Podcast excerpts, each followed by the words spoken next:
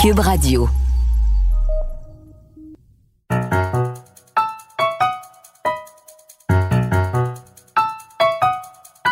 Ici Mathieu Bocoté et bienvenue aux Idées mènent le monde.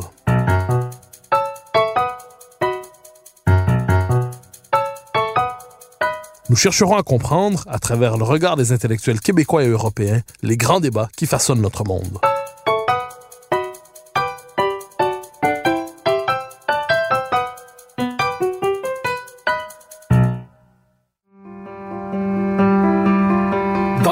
Présente crise qui nous secoue et ébranle les fondements de notre société, j'ai décidé de poursuivre cette émission sous un format nouveau, temporaire probablement, mais qui, je l'espère, ne sera pas sans intérêt.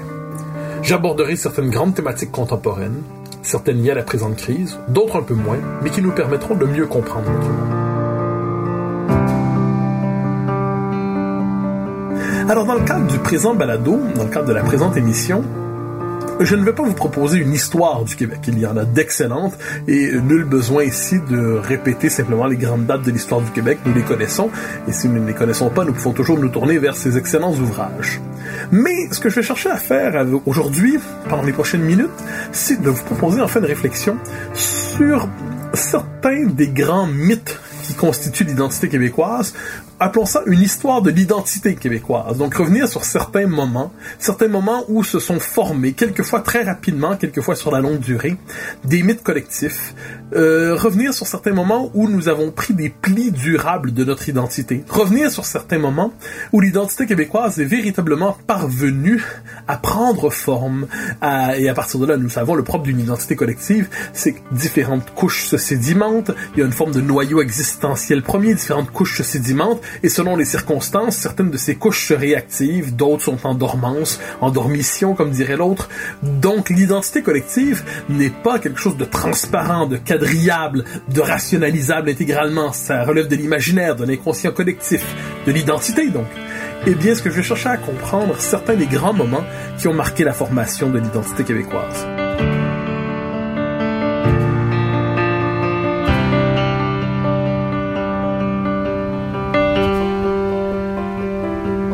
Dans cette période de grand confinement, nous le voyons, les Québécois font preuve d'un sens véritable de, la solidarité, comme s'ils savaient se souder dans l'épreuve, à la manière d'une petite nation tricotée serrée, ayant fait au fil de l'histoire l'expérience de la survivance. Les Québécois aiment se représenter eux-mêmes comme une famille, comme une grande famille en fait, capable de se rassembler, de s'unir dans les moments difficiles.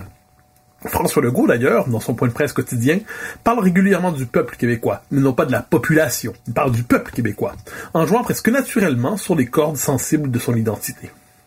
Évidemment, on trouve ici comme ailleurs un bon lot d'énergumènes qui n'en font qu'à leur tête dans la crise.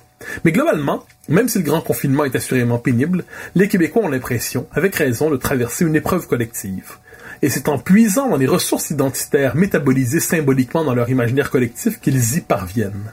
Parce que c'est une des dimensions les plus intéressantes, sur le plan de l'analyse bien évidemment de cette crise, c'est qu'elle réactive véritablement des couches profondes de notre identité. Elle réactive un certain imaginaire, elle réactive une certaine manière de se représenter comme québécois.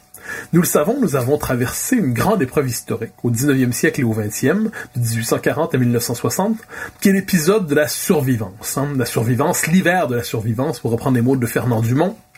La survivance, c'est-à-dire notre peuple, qui pendant une certaine période de son histoire, pendant plus d'un siècle, a non pas renoncé à rêver, a non pas renoncé au grand projet, mais a su que le grand projet qui était le sien était simplement de survivre, de se maintenir dans l'existence, de tenir d'une génération à l'autre, en se disant qu'un jour viendrait le temps des grandes espérances, viendrait le temps des grands projets, des grands élans. Et nous le savons, c'était la Révolution tranquille. Mais il a fallu traverser cette période de la survivance.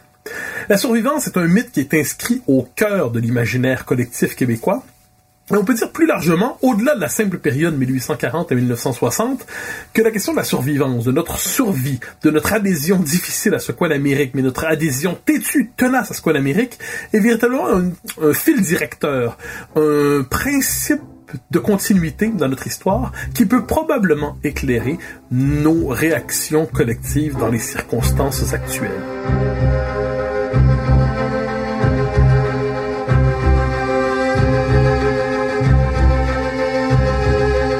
Je prends la peine de le préciser, parler de l'identité des peuples, ça implique de reconnaître que les peuples ont une identité, que les peuples ont une culture, que les peuples ont un imaginaire collectif, un inconscient collectif. On peut dire que ça relève du sens commun pour la plupart d'entre nous. Mais n'oublions pas que pendant plusieurs décennies, les sciences sociales, le savoir universitaire consacré, ont cherché à déconstruire l'idée même de l'identité des peuples, l'idée même de l'imaginaire collectif, l'idée même du ce qu'on pourrait appeler les couches profondes de l'identité collective d'un peuple. Ce qui fait qu'à bien des égards, il nous est devenu difficile de penser l'identité des peuples, comme s'il y avait quelque chose de scandaleux dans cette volonté de comprendre la singularité d'un peuple. Parce qu'on nous dira, mais chaque individu a sa propre identité, il y a des, euh, différences de classe dans une nation, il y a des différences euh, identitaires nombreuses, il y a des différences sociales dans une nation, bien évidemment. Mais un peuple, une nation, ça existe néanmoins.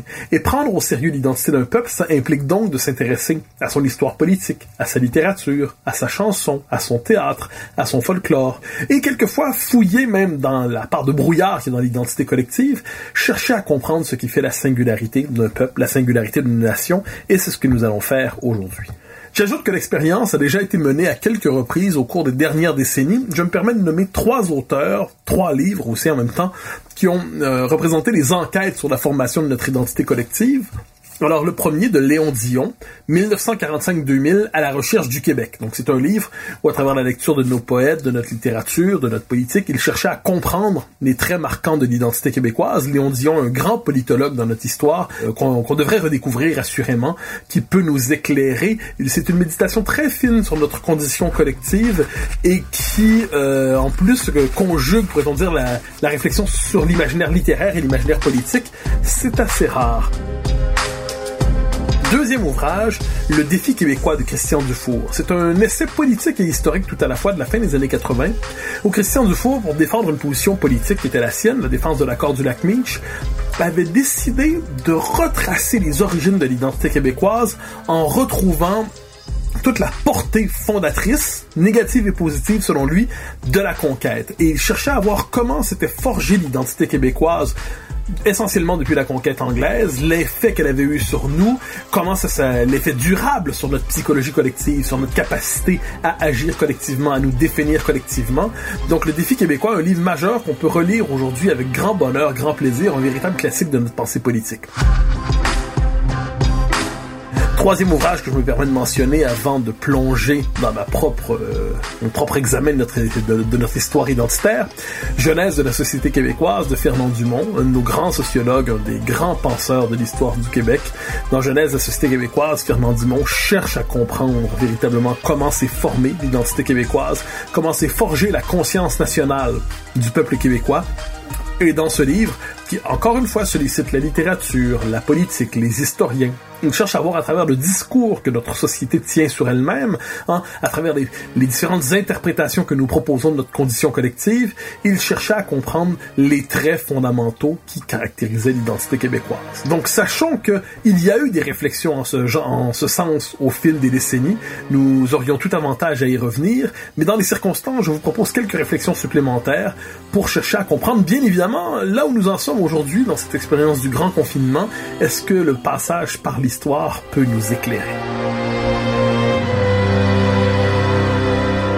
Alors le point de départ de l'identité québécoise, de l'aventure historique du peuple québécois, bien évidemment, c'est la Nouvelle-France. La Nouvelle-France qui est associée, qui a deux fondateurs symboliquement. Un euh, fondateur qui a occupé une grande place dans notre histoire, dont on parle un peu moins aujourd'hui, Jacques Cartier, 1534, qui découvre le Canada, pour reprendre la formule consacrée, et qui va être reconnu à sa manière comme la figure, non pas fondatrice de la Nouvelle-France, mais celui qui aura le premier planté le drapeau français et la croix dans cette partie d'Amérique. Mais la grande figure, celui vers qui on s'est beaucoup tourné ces dernières années, parce que c'est une authentique figure fondatrice, c'est Samuel de Champlain, euh, dont on peut lire la remarquable biographie par David Hackett Fischer, qui a cherché à voir la vision du monde de Champlain, qui fonde, Québec en 1608, nous le savons, euh, Champlain. Au-delà de Québec, il fonde ce qui sera en fait un peuple une nation, c'est une figure fondatrice en quelque sorte vers laquelle on peut se tourner pour chercher à comprendre le moment fondateur de notre existence collective. Alors il faut bien comprendre le caractère absolument insensé à certains égards qui consistait à fonder ici un nouveau monde, comme on disait. Un nouveau monde c'est-à-dire créer ici, non pas à partir de rien, la formule serait brutale, des populations euh, étaient déjà présentes ici, mais créer dans la logique de l'expansion européenne, créer ici un nouveau pays, créer ici un nouveau pays dans des circonstances absolument inimaginables, d'une difficulté immense, euh, des difficultés physiques, des difficultés immenses qui marquent véritablement les origines mêmes du pays, l'existence d'un peuple de, euh, de langue et de culture française en Amérique est une expérience qui s'est toujours pensée sous le signe du défi, du défi le plus improbable, et du défi que nous avons pourtant surmonté parce que quatre siècles plus tard, nous sommes encore là. Alors, un défi autour de... Parce que quand on fonde un monde comme ça, donc il faut tout labourer, dépierrer, fonder, imaginer, repérer. Il faut partir à la découverte de ce pays. Nous le, devons le nommer, en faire euh, l'expérience, aller le découvrir, euh, en vérifier l'étendue. Alors ça va être l'aventure des grands aventuriers, nous les connaissons, les grands aventuriers qui vont chercher, euh, on sait qu'à l'époque ils cherchent aussi un chemin vers euh, vers la Chine, vers l'Orient, mais qui à travers ça vont véritablement baliser le continent, le repérer, le cartographier, faire tracer la mesure du continent, pour reprendre le titre d'un livre de Denis Vaugeois. Donc c'est une aventure d'une découverte immense, mais improbable. Imaginons la, la, difficulté que peut représenter la volonté de s'inscrire ici au XVIIe siècle. Il y a quelque chose là-dedans qui relève de l'inimaginable. Et il faut survivre, il faut survivre à différentes figures de l'ennemi. Le premier ennemi, nommons-le, ennemi improbable, euh, ennemi, ennemi qui nous accompagne encore aujourd'hui, ennemi récurrent, ennemi cyclique, c'est l'hiver. C'est l'hiver, donc fonder euh, un pays nouveau, fonder une colonie à l'époque, fonder un pays nouveau dans ce ce territoire au climat si inhospitalier, au climat si difficile, si rugueux, il y a quelque chose là-dedans qui relève de la folie collective.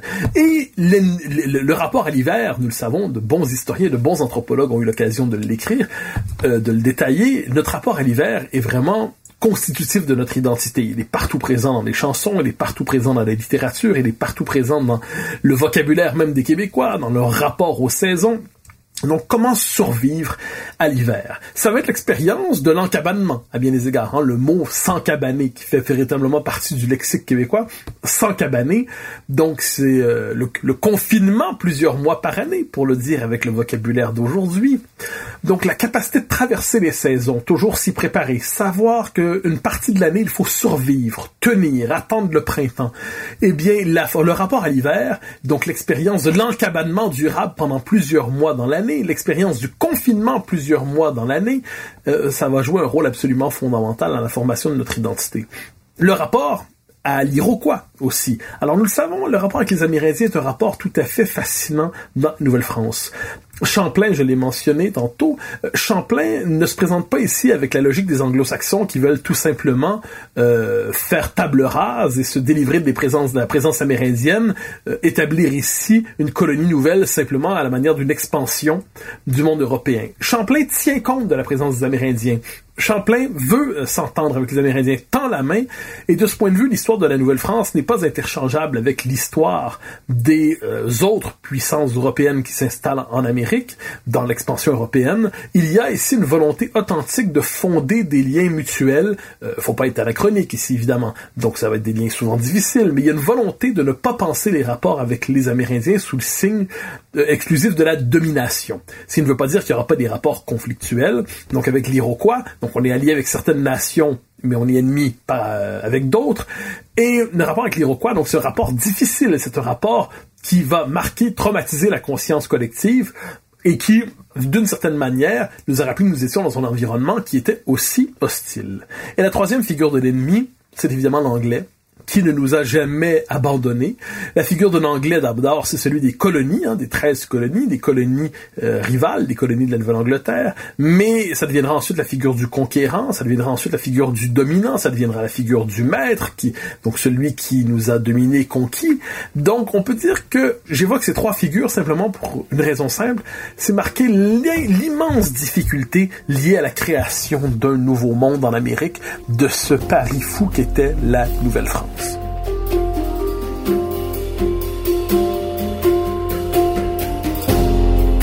Donc nous avons réussi à établir ici ce qui est un peuple qui au milieu du 18e siècle est un peuple qui pourrait, qui a encore des liens très intimes avec la mère patrie en fait, on peut croire qu'il n'y a aucun désir de rupture avec la mère patrie, même si on note, les observateurs français le notent, ceux qui se sont installés ici, les Canadiens, au bout d'une génération, deux générations, trois générations, il y a une conscience collective originale qui s'est formée. Mais arrive le grand traumatisme de notre histoire, le grand traumatisme, la conquête, la bataille des plaines d'Abraham, 59, la chute de Montréal, en 60, la, le traité de Paris, 1763. Une catastrophe fondatrice à certains égards, une catastrophe, un arrachement existentiel à la mère patrie, une, la métropole nourricière, pour reprendre les mots de Michel Brunet, le fait d'être privé véritablement de notre euh, de notre lien intime avec la France, et nous nous transformons après donc défaite militaire en peuple abandonné en Amérique, en peuple condamné à la disparition à certains égards. Le conquérant pense à notre disparition au début, il ne réussira pas, mais l'intention assurément de programmer notre disparition. Donc un petit peuple qui dès lors est amené à une forme de traumatisme collectif immense, est amené à penser, même si on n'entre pas officiellement dans la période de la survivance, à penser dès maintenant dans la logique de la survie collective. Il est, il est condamné, il est presque devenu, devient symboliquement étranger chez soi, soumis à un souverain étranger, condamné au déracinement spirituel et existentiel, et ce petit peuple, néanmoins, s'entête et survit. Et très rapidement, développe des stratégies de résistance collective pour assurer sa reproduction institutionnelle. 1763, c'est le traité de Paris. 1774, l'acte de Québec. On pourrait dire que c'est la première victoire collective. Victoire en mode défensif. Hein. Les Québécois sont bons pour être capables d'arracher des droits, d'être capables d'obtenir des droits, de sécuriser certains droits, d'obtenir des petites avancées collectives. Nous avons toujours de la difficulté avec la grande victoire qui viendrait renverser le rapport de force, mais nous y reviendrons. Donc l'acte de Québec, 1774, nous obtenons néanmoins certains droits collectifs, le droit d'assurer notre reproduction institutionnelle et collective. 1791, l'acte constitutionnel, nous le savons aussi, un moment très important dans le cadre euh, de bouleversements mondiaux, eh bien, nous réussissons à obtenir, avec la formation du Bas-Canada en 1791, nous réussissons à obtenir quelque chose qui va être d'une importance capitale. Nous réussissons à devenir une majorité dans un espace politique qui nous appartient. Le pouvoir politique qui nous est concédé est illusoire, le pouvoir politique qui nous est concédé n'est pas substantiel, mais néanmoins, nous réussissons à former une communauté politique où nous sommes majoritaires et je crois qu'on a là véritablement un des traits les plus importants dans la formation de la conscience historique québécoise, l'importance d'avoir un chez-soi où nous sommes majoritaires. Parce que l'expérience canadienne-française en Amérique est une expérience diasporique, assurément. Les Canadiens français, on en a retrouvé partout. On va retrouver partout au Canada. Et d'ailleurs, partout, ils seront assimilés. On va en retrouver euh, dans le nord-est des États-Unis, en Nouvelle-Angleterre, avec la formation des petits Canada à la fin du 19e siècle jusqu'au euh, milieu du 20e, et bien des égards le premier tiers, euh, et aussi seront assimilés. Mais si la nation québécoise existe encore aujourd'hui, c'est parce qu'elle avait un siège politique, une communauté, un espace politique où elle était clairement majoritaire, et on peut dire que l'importance d'avoir un chez-soi, un chez-soi où nous sommes la norme, un chez-soi où nous sommes la référence collective, un chez-soi où nous avons véritablement la maîtrise de nos institutions, eh bien ça, 1791, donc la communauté politique tracée autour de la vallée laurentienne, euh, la vallée du Saint-Laurent, eh bien nous avons là véritablement une étape cruciale de notre conscience collective, c'est l'établissement définitif d'un chez nous que nous pouvons vouloir maîtriser. Et à partir de là, ben, le pouvoir nous est concédé, mais c'est un pouvoir illusoire, c'est un pouvoir partiel, c'est un pouvoir incomplet, mais néanmoins l'aspiration naît de se gouverner soi-même, de se gouverner soi-même. Alors je ne m'étends pas exagérément sur cette période qui est bien connue, mais à travers le mouvement des patriotes, à travers euh, le Parti canadien, le Parti patriote, on va voir naître, et c'est conforme aussi aux aspirations qui sont présentes à l'époque, une aspiration à l'autodétermination collective, à l'autonomie collective, à l'indépendance collective, qui va nous conduire euh, évidemment au moment des patriotes, à la révolution avortée de 37-38, aux rébellions de 37-38, qui vont être très clairement matées par euh, le pouvoir anglais, le conquérant, qui nous rappelle qu'il est le maître dans les circonstances. Cette espèce de, de rébellion bancale et broche à foin, pour le dire à la québécoise, eh bien, va se faire écraser. Et là, ça va être une espèce d'immense rappel aux Québécois, ce qu'on appelait alors les Canadiens, qui deviendront Canadiens français pendant à peu près 120 ans, eh bien, c'est que ah, ils se croyaient mettre chez eux, ils croyaient pouvoir aller, ils croyaient même pouvoir négocier avec la couronne britannique un statut, d'appelons ça, de, souveraineté association avant le temps, d'indépendance dans l'Empire.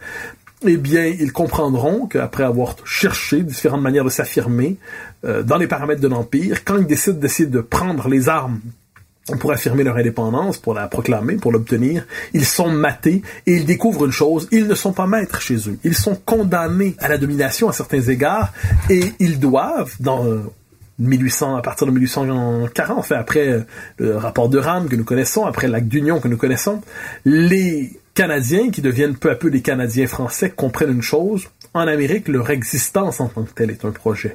Ils croyaient pouvoir s'émanciper comme tous les autres peuples de la Terre en oubliant qu'ils étaient dominés. Non, ils découvrent qu'ils sont dominés. Et leur objectif collectif dans les circonstances consiste à survivre. Pendant un temps, il ne s'agira plus, pour notre peuple, de, de se lancer dans de grands projets, ce qui ne veut pas dire qu'ils n'existeront pas mental, euh, dans les, fonds de la conscience collective, mais collectivement, on se dit nous sommes fragilisés, c'est presque la deuxième conquête, pour reprendre une formule consacrée, eh bien, il nous faut survivre, il nous faut tenir. Et il y a un passage très important, très connu d'ailleurs, de l'histoire du Canada de François-Xavier Garneau, donc qui écrit l'histoire du Canada pour une raison particulière, c'est, on le sait, de Ram nous dit, vous n'existez pas comme peuple, peuple sans histoire et sans littérature, devrait en fait s'angliciser pour être euh, hissé dans la hiérarchie humaine parce que laissé eux-mêmes, il s'agit d'une tribu insignifiante. François-Xavier Garneau ne tolère pas cela. Il veut faire la preuve de notre existence. Comment En racontant notre histoire. Il raconte de manière héroïque l'histoire de la Nouvelle-France, hein, un passage, un moment de l'histoire où nous sommes dans l'héroïsme, dans l'épopée et non pas dans la déchéance. Mais il constate bien au milieu du 19e siècle, notre situation collective très fragilisée. Et donc, je cite la conclusion de son Histoire du Canada, qui est absolument remarquable et qui définit bien la psychologie de la survivance. Je cite. Que les Canadiens soient fidèles à eux-mêmes, qu'ils soient sages et persévérants, qu'ils ne se laissent point séduire par le brillant des nouveautés sociales et, et politiques. Ils ne sont pas assez forts pour se donner carrière sur ce point. C'est au grand peuple de faire l'épreuve des nouvelles théories. Ils peuvent se donner toute liberté dans leurs orbites spacieuses. Pour nous, une partie de notre force vient de nos traditions. Nous nous en éloignons ou ne les changeons que graduellement. Nous trouverons dans l'histoire de notre métropole elle-même de bons exemples à suivre. Si l'Angleterre est grande, aujourd'hui elle a eu de terribles tempêtes à subir, la conquête étrangère à maîtriser, des guerres religieuses à éteindre et bien d'autres traverses, sans vouloir prétendre à si haute destinée. Notre sagesse et notre ferme union adouciront beaucoup nos difficultés et en excitant leur intérêt, rendront notre cause plus sainte aux yeux des nations. Autrement dit, avec euh, le détour à la Grande-Bretagne pour marquer l'allégeance, eh bien, il y a cette idée que désormais, collectivement, notre tâche consiste à survivre.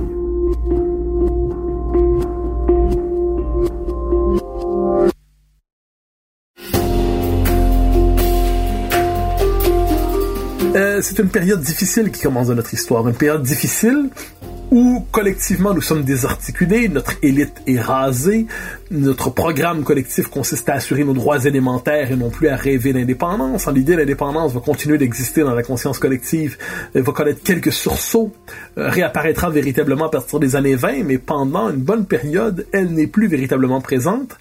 Et ce sera aussi d'ailleurs le moment de repli collectif comme jamais vers l'Église. L'Église qui a toujours été présente dans notre histoire, nous le savons. Au moment de la Nouvelle-France, l'Église, elle a même une présence missionnaire, mystique. Hein. Les, grands mystiques de la période, il suffit de, de lire ou de relire par exemple la correspondance de Marie de l'Incarnation. Un de mes amis m'en lisait récemment de, de grands extraits. C'est absolument fascinant l'élan mystique du catholicisme en Nouvelle-France. Après 1840, le catholicisme change de visage ici. Et on passe donc de la mystique à la politique véritablement, pour faire un clin d'œil à Peggy. L'Église devient l'institution autour de laquelle se rallier pour survivre. Et ce qui va, elle va d'ailleurs laisser une empreinte euh, positive et négative dans la conscience collective, La survivance, donc, est indissociable du rôle de l'Église. Et on va entretenir un rapport trouble par rapport à l'Église. Longtemps, elle était considérée comme consubstantielle à la nation. C'était elle qui donnait son, son, son corps politique et spirituel à la nation. Après la Révolution tranquille, nous le savons, on va revisiter notre rapport à l'Église, on va la traiter comme un corps étranger qui vampirisait la nation et dont on devait se débarrasser. Je me permets simplement deux commentaires par rapport à l'Église. D'un côté, il est vrai qu'elle nous a enfermés dans son univers de manière quelque peu étouffante, et sans aucun doute, elle a collaboré aussi avec euh, avec l'occupant. Et l'Église a représenté dans notre histoire assurément une institution qui nous étouffait, qui nous euh, qui nous qui bornait nos perspectives, qui nous coupait les exigences quelquefois les plus élémentaires de la modernité. C'est vrai, personne ne remet en question le fait que l'Église a joué ce rôle négatif. N'oublions pas qu'elle n'a pas eu qu'un rôle négatif. N'oublions pas qu'à travers l'Église catholique, nous participions au monde à travers l'universalité romaine, à travers la philosophie, à travers la littérature, L'Église était notre porte d'ouverture vers le monde. Euh, c'était à travers elle qu'on se formait collectivement, c'est à travers elle qu'on se trouvait, euh, qu'on exprimait notre spiritualité collective, qu'on avait des rites, qu'on avait des fêtes collectives. C'est à travers l'Église qu'on a forgé en partie notre identité. Et on peut dire, c'est à travers elle, je l'ai dit, qu'on avait accès à la littérature, à la philosophie, à tout un univers mental qui nous a marqué profondément. Donc évidemment, avec la Révolution tranquille, on a voulu s'en détacher, mais n'oublions pas que l'Église, à partir du milieu du 19e siècle, va être l'institution qui va nous permettre de tenir pendant longtemps. Elle va représenter véritablement le cadre à l'intérieur duquel la nation va s'instituer, à défaut d'avoir un, plein État. Je ne m'attarde pas sur l'Église, sinon pour dire qu'il y a véritablement un rapport par rapport à notre identité collective. Elle va jouer un rôle très important et encore aujourd'hui, on se questionne sur la place à lui réserver dans notre conscience collective. Que faire de ces années où nous étions catholiques? Est-ce qu'on peut simplement les renier? Euh, Probablement pas. Est-ce qu'on peut simplement euh, les réhabiliter en passant du négatif au positif? Probablement pas. Mais développer un rapport plus nuancé par rapport à notre euh, rapport à l'Église catholique dans notre histoire, c'est probablement quelque chose d'essentiel pour apaiser notre identité. Je me dirige vers la fin du 19e siècle. en fait, à partir de 1867, nous le savons, c'est la Confédération et dans, pour les nationalistes québécois, normalement, la Confédération, il y avait deux manières de la lire.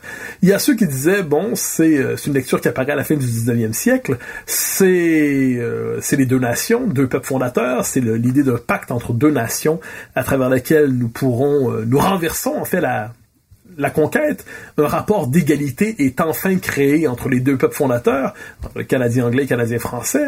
Le problème de ce pacte, c'est que nous sommes les seuls à y avoir cru, presque même en avoir été au courant, disons ça comme ça. Nous y croyons, mais nous sommes seuls à y croire. C'est d'ailleurs un mythe qui va se désagréger dans la deuxième moitié du XXe siècle. On va le porter, on va chercher à en faire quelque chose politiquement. Il va culminer politiquement et se déchoir politiquement autour de l'accord du lac Meach. Mais néanmoins, la Confédération, pour certains d'entre nous, c'était donc les deux peuples fondateurs. Pour d'autres, pour une, école nationaliste version dont Maurice Séguin, école de Montréal, euh, que Pierre Falardeau pouvait porter aussi dans la vie publique, la Confédération 1867, ce n'est rien d'autre finalement qu'un moment où on institutionnalise la conquête en la normalisant, en la maquillant dans un système fédéral. Donc, autrement dit, absolument rien à marquer sinon la domination. J'aimerais proposer une réflexion une, en biais, en marge, une réflexion supplémentaire sur 1867. Ce n'est certainement pas l'indépendance, c'est le moins qu'on puisse dire. Mais après 1840, après l'acte d'union, euh, qui nous avait fait perdre notre communauté politique où nous étions majoritaires, qui nous avait privés d'institutions politiques, qui nous avait, qui programmait notre minorisation, eh bien après l'acte d'union, mais en 1867, près de 30 ans plus tard, nous retrouvons à travers le Québec un État incomplet, un État inachevé, un État partiel, mais un État néanmoins nous retrouvons une communauté politique où nous sommes clairement majoritaires. Une communauté politique qui peut être considérée comme l'État national des Canadiens français, qui sera considéré comme tel d'ailleurs au fil de l'histoire. Un État où nous sommes majoritaires, un État où nous sommes la norme, un État qui est l'expression politique de notre existence historique et nationale. Mais ça, c'est fondamental parce que ça nous ramène à cette idée du chez nous, d'un chez soi, d'un lieu où nous ne sommes pas une minorité en train de quémander des droits, mais une majorité qui exerce le pouvoir. Et ça, c'est absolument fondamental pour comprendre la psychologie collective des Québécois. Quand ils disent on est chez nous, mais ce chez nous, ça fait référence à cette collectivité, le Québec, où nous sommes majoritaires et où à partir de là, nous pouvons nous organiser selon notre propre vision du monde. Réflexion à partir de là sur deux personnages de la fin du 19e siècle qui sont euh, tout à fait intéressants et qui s'inscrivent dans cette logique de cette indépendance partielle retrouvée à travers la Confédération. Honoré Mercier, qui va, le, Premier ministre, qui va véritablement, au moment de la crise réelle notamment, qui va euh, vouloir euh, penser le Québec comme État national et qui va inciter les Canadiens français à faire une politique nationaliste qui va penser le Québec comme État national. Et ça, c'est fondamental. Donc, on a c'est assumé comme tel. Et le curé Labelle, euh, qui est une grande figure, qui a eu une présence télévisuelle récemment à travers la série des, Belles Histoires, euh, le curé Labelle qui a des rêves de reconquête pour les Canadiens français, des rêves de reconquête qui portent en lui le rêve de l'indépendance, qui portent en lui le rêve d'une reconquête, de ne plus être dominé chez soi, de devenir maître chez soi, euh, et qui va véritablement penser avoir de telles aspirations pour nous collectivement. Donc deux figures intéressantes, fin 19e siècle, un peu oubliées aujourd'hui, mais qui demeurent d'une importance absolument fondamentale pour penser notre existence collective.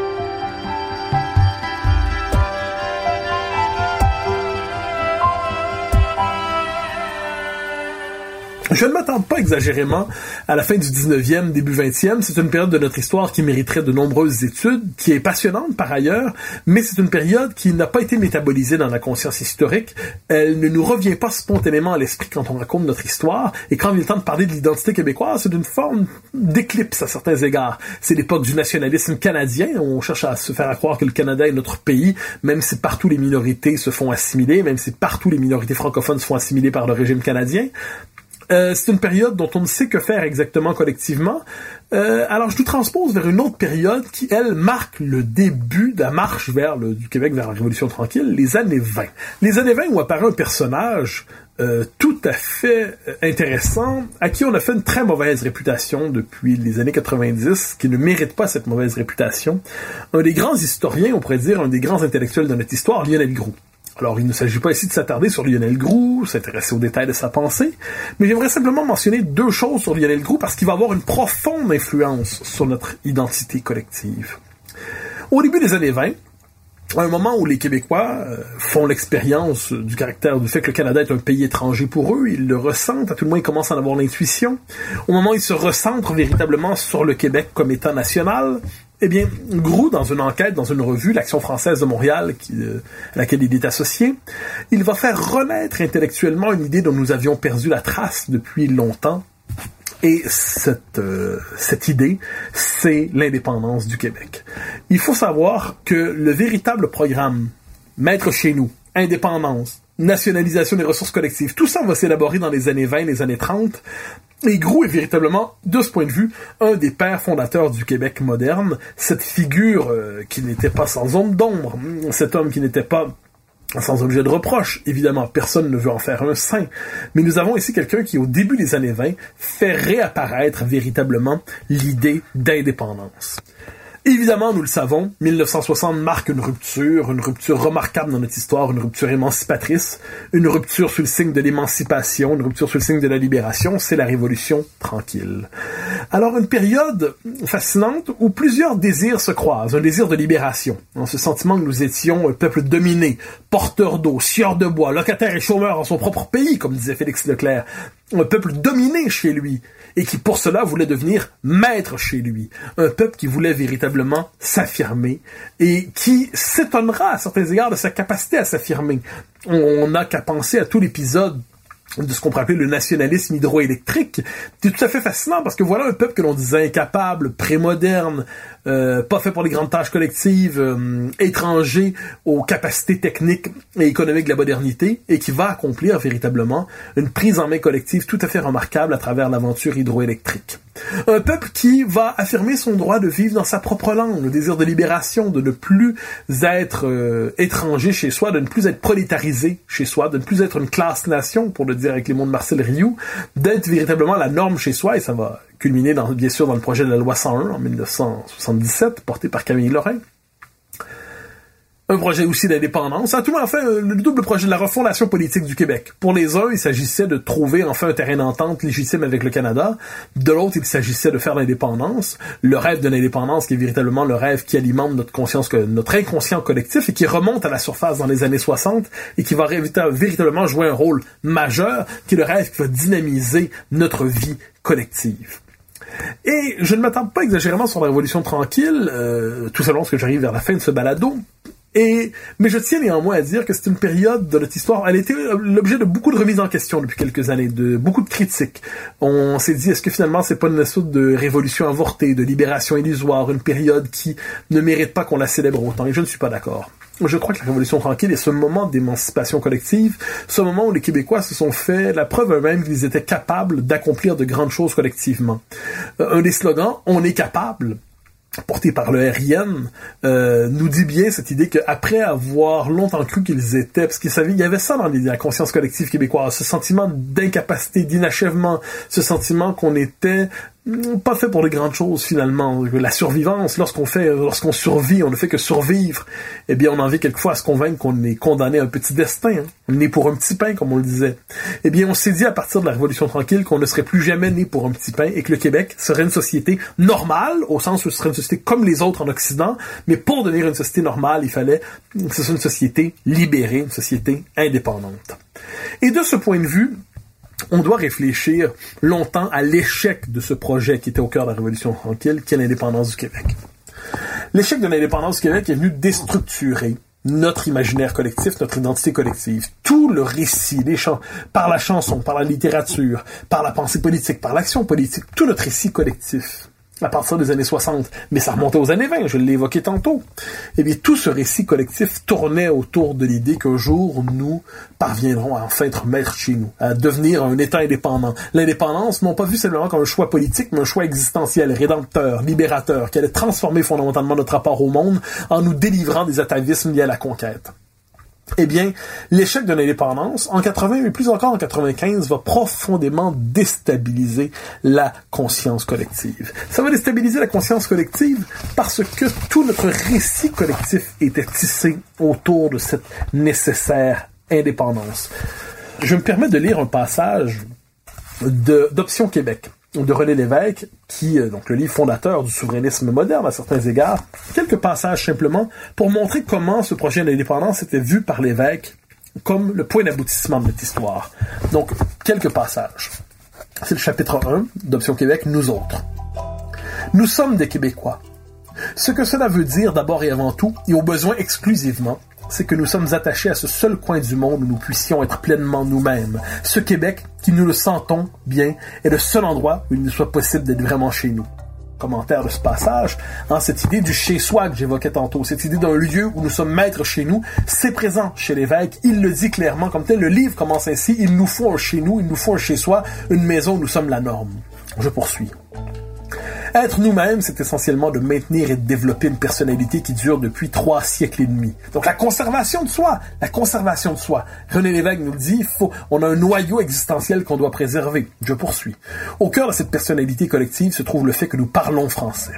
Tout le reste est accroché à cet élément essentiel, en découle ou nous y ramène infailliblement. Dans notre histoire, l'Amérique a d'abord eu un visage français, celui que fugitivement mais glorieusement lui ont donné Champlain, Joliet, La Salle, La Vérandrie.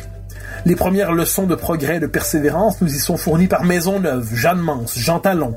Celles d'audace ou d'héroïsme par Lambert Closs, Brébeuf, Frontenac, d'Iberville. Hein, on voit l'importance de la Nouvelle-France, ce moment héroïque et fondateur dans la pensée politique de René Lévesque.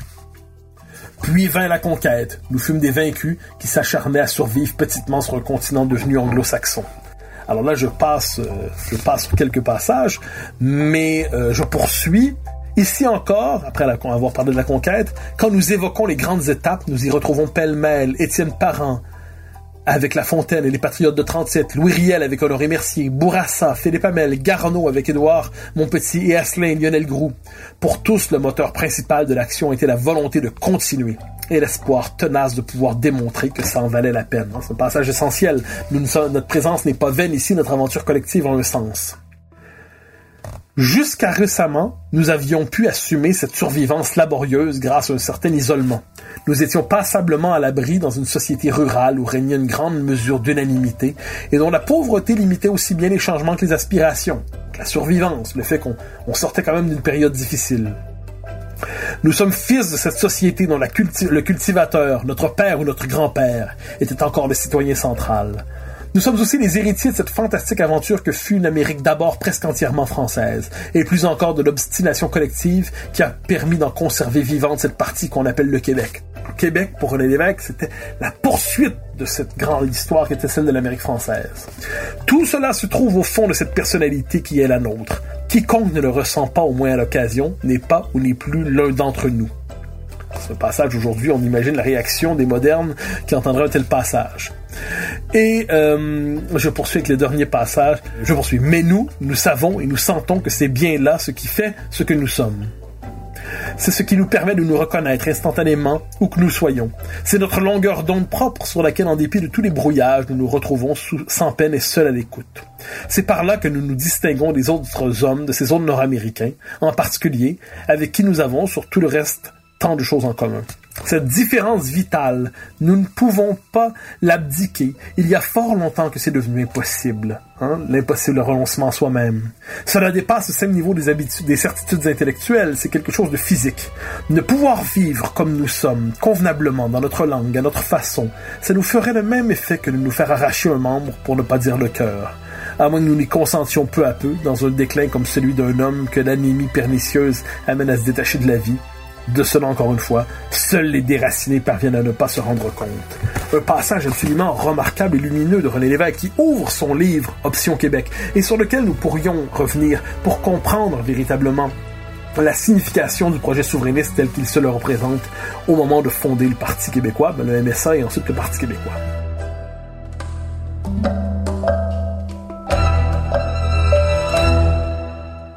Alors, je l'ai dit, je parlais de tout cela pour parler de l'importance de la question de l'indépendance.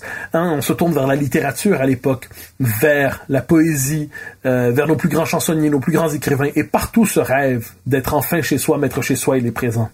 Et on comprend de ce point de vue l'importance, le caractère tragique de la défaite de ce combat. Le caractère tragique parce que ce n'était pas simplement un projet politique qui était défait, mais l'impulsion vitale d'un peuple qui était euh, annihilé, qui était nié, qui se retournait contre lui, euh, au point même où tous les efforts de refondation politique associés au combat national vont se retourner contre lui, qui vont condamner le peuple québécois à devenir euh, forme de peuple paria dans une fédération multiculturaliste refondée en 1982 sur la, le mythe trudeauiste d'un Canada euh, se délivrant pour toute de sa fondation. Les Québécois, de ce point de vue, étaient une forme de résidu réactionnaire à balayer euh, du terrain de l'histoire pour qu'elle devienne enfin une société plurielle. Mais l'échec de l'indépendance, l'échec terrible de l'indépendance, c'est l'échec de toute une mythologie collective qui était enracinée dans notre histoire. Et on comprend pourquoi, de ce point de vue, après 1995, qui est véritablement le grand échec national de ce point de vue, eh bien, il y a une forme de déroute de la conscience collective, au point où les Québécois ne savaient plus dire nous. Les Québécois ne savaient plus se reconnaître collectivement. Les Québécois ne savaient plus s'affirmer. Les Québécois doutaient de leur légitimité. Les Québécois se demandaient, mais est-ce que nous avons, nous sommes en droit de continuer? Est-ce que nous passons tous les tests attendus de la modernité de la démocratie? Est-ce que nous sommes en droit de poursuivre cette histoire fondamentalement, est-ce que le simple fait de dire nous ne relève pas du suprémacisme ethnique? Euh, surtout que l'époque était à l'antinationalisme le plus primaire. Est-ce que le simple fait de nous affirmer collectivement, c'est pas coupable d'une manière ou de l'autre? Je ne reviens pas dans le détail de cette histoire parce que ça prendrait beaucoup trop de temps, mais j'aimerais dire que pendant une vingtaine d'années au moins, les Québécois ont vécu une forme de déroute collective. Ils ne parvenaient plus à trouver leur repère collectivement. Ils ne parvenaient plus à trouver des repères pour se définir comme peuple et comme nation, comme si leur histoire, privée de son débouché naturel, ne faisait plus sens, comme on dit, comme si leur histoire devenait inintelligible. Et de ce point de vue, ça nous ramène aux années présentes. Dans la vie intellectuelle, ces dernières années, on l'a vu réapparaître, soit dit en passant, le thème de la survivance. On l'a vu réapparaître cette idée que, bon, on vient d'échouer, un peu comme en 37-38 finalement. On vient d'échouer le grand projet qui était le nôtre. Ça nous a pris du temps à le comprendre, ne serait-ce qu'à cause du résultat presque égal au référendum de 1995. Mais on a été, peu à peu ces dernières années, on retrouvait le thème de la survivance. On le retrouvait en pensée politique, surtout, là où les débats se tiennent, explicitement sur l'avenir du Québec. Et peu à peu, on a vu passer, on est passé d'ailleurs d'un nationalisme à un autre, hein, un nationalisme souverainiste, un nationalisme porté sur l'indépendance. On s'est déplacé vers un nationalisme autonomiste de plus en plus. Euh, le parcours politique de François Legault incarne bien cela d'ailleurs, une forme de repli euh, stratégique sur l'essentiel à défaut d'atteindre l'idéal. Et l'importance de la fameuse question identitaire ces dernières années elle a marqué une volonté, non pas comme le disent certains euh, antinationalistes militants, euh, de d'exclure qui que ce soit, une volonté de persécuter les minorités, non à travers la question identitaire et le débat sur la laïcité, mais plus largement la question identitaire, c'était pour les Québécois la possibilité de réapprendre à dire nous, de réaffirmer cette idée que le Québec est leur État-nation, un État-nation enclavé dans une fédération hostile assurément, mais de réaffirmer que le Québec était leur pays, leur État-nation, là où ils peuvent agir collectivement, là où ils peuvent affirmer leur présence dans le monde. Et on peut dire que les dernières années, tout le débat autour de l'identité, on sent, on sentait une forme de vent de fierté retrouvée autour de ça, ce n'était pas un sentiment de persécution vengeur, loin de là c'était la possibilité pour les Québécois d'affirmer qui ils étaient collectivement, de retrouver le droit de dire nous, de retrouver le droit de dire qu'on a un chez nous, de retrouver le droit de dire maître chez nous. Et de ce point de vue, les dernières années ont été celles d'une forme de début de fierté retrouvée.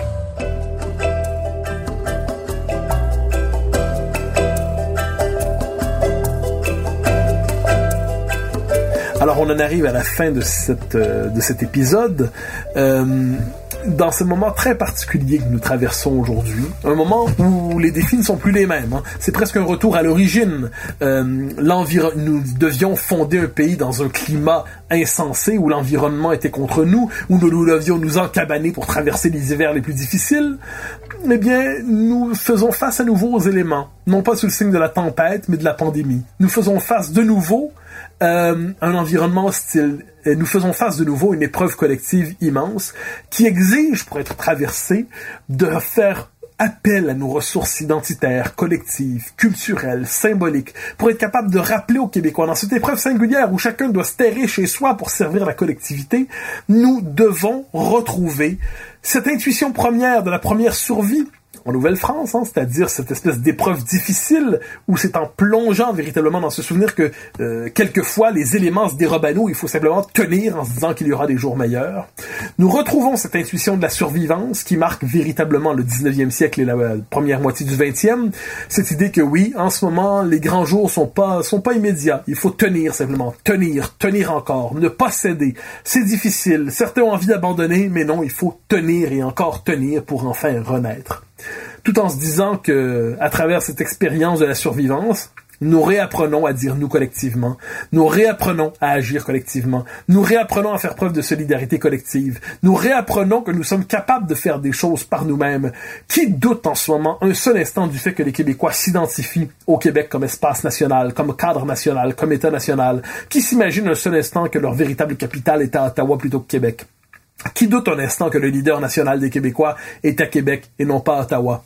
Eh bien, de ce point de vue, cette capacité d'action collective qu'on retrouve en ce moment, le fait que l'identité collective soit génératrice d'une capacité d'action, nous le voyons à travers la crise présente. Je ne veux pas la politiser à outrance, évidemment. Euh, on ne sait pas ce qui en sortira politiquement. Mais ce que nous savons maintenant, c'est que les Québécois, à travers cette crise, font l'expérience d'eux-mêmes à la manière d'un peuple, d'une nation, de cette grande famille tricotée serrée, capable de solidarité et capable d'adopter des gens venus d'ailleurs dans la mesure où ils apprennent à dire nous avec nous. C'est une aventure collective qui est tout à fait passionnante. Une aventure collective qui a connu de grands moments, qui a connu des moments de désespoir, qui a connu des moments euh, de doute, des moments d'ennui aussi collectivement, des générations qui ont connu des sorts difficiles, mais une aventure qui se poursuit, qui mérite de se poursuivre et qui en ce moment, à travers cette épreuve particulière que tous les peuples du monde traversent à leur manière, à travers cette épreuve, nous nous rappelons que nous sommes collectivement capables de d'exprimer ce sentiment d'identité collective, de fierté collective, en se disant non seulement que chez nous on va tenir, qu'on va y arriver, qu'on est capable et qu'on va y parvenir. Je vous remercie. C'était Mathieu Bock-Côté pour l'émission Les idées mènent le monde. Au grand plaisir de vous retrouver la semaine prochaine.